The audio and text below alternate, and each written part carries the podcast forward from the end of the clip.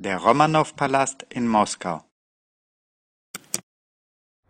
Das ist der Palast der Familie Romanow. Das Haus liegt im Zentrum von Moskau, ganz in der Nähe vom Roten Platz.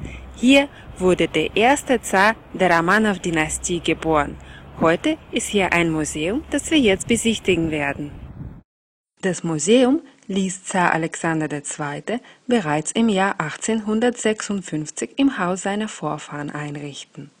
Heute zeigt der mit viel Liebe zum Detail restaurierte Palast das Leben reicher russischer Bojaren in der Zeit vom 15. bis Anfang des 18. Jahrhunderts.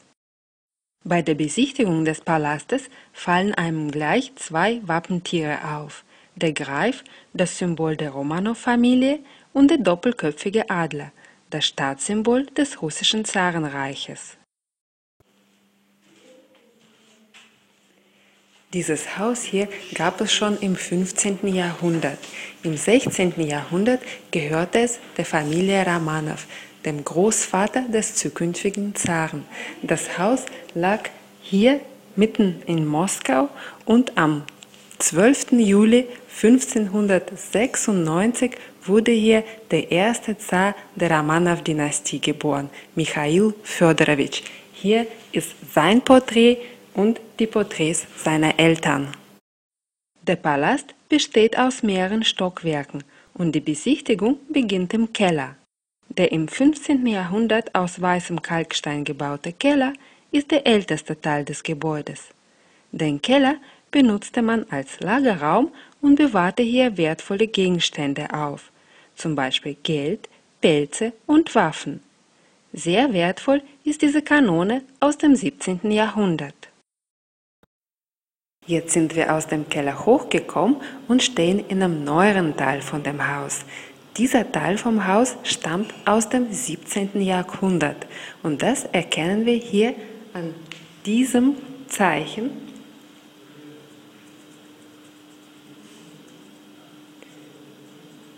Das ist der doppelköpfige Adler der russischen Zarenfamilie. Jeder Zar hat den Adler ein bisschen verändert und so sah der Adler im 17. Jahrhundert aus.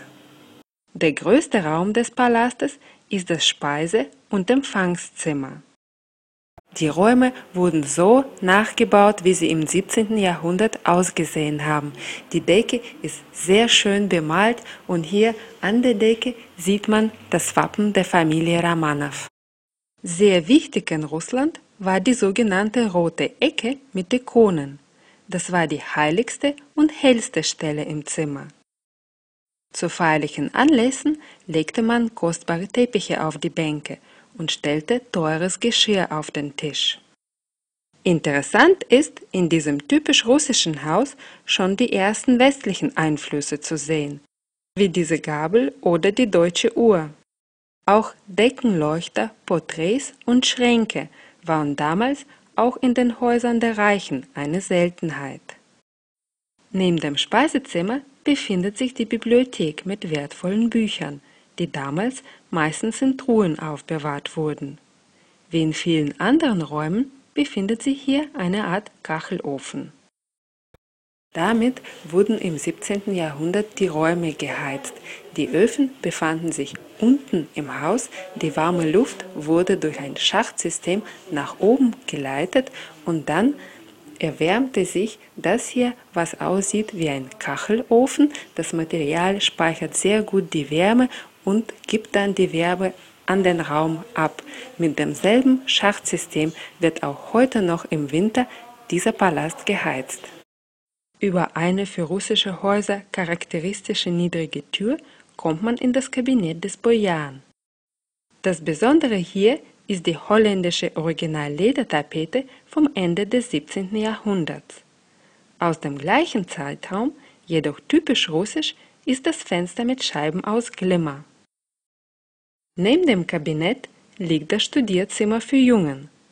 Hier wurden die Söhne in verschiedenen Fächern wie zum Beispiel Geographie unterrichtet. Interessant ist dieser italienische Globus, auf dem ein Großteil von Russland noch als Tartaria bezeichnet wird. Früher gab es in Bajarenhäusern ganz viele Geheimgänge und als hier im 19. Jahrhundert das Museum eingerichtet wurde, hat der Architekt zwei Geheimgänge entdeckt und durch so einen Geheimgang gehen wir jetzt nach oben.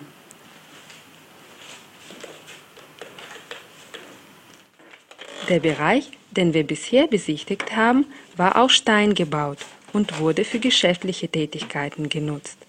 Zum Erholen und Ausruhen zogen sich die Russen in die oberen Stockwerke aus Holz zurück. Im Museum ist das Obergeschoss als Frauenbereich eingerichtet.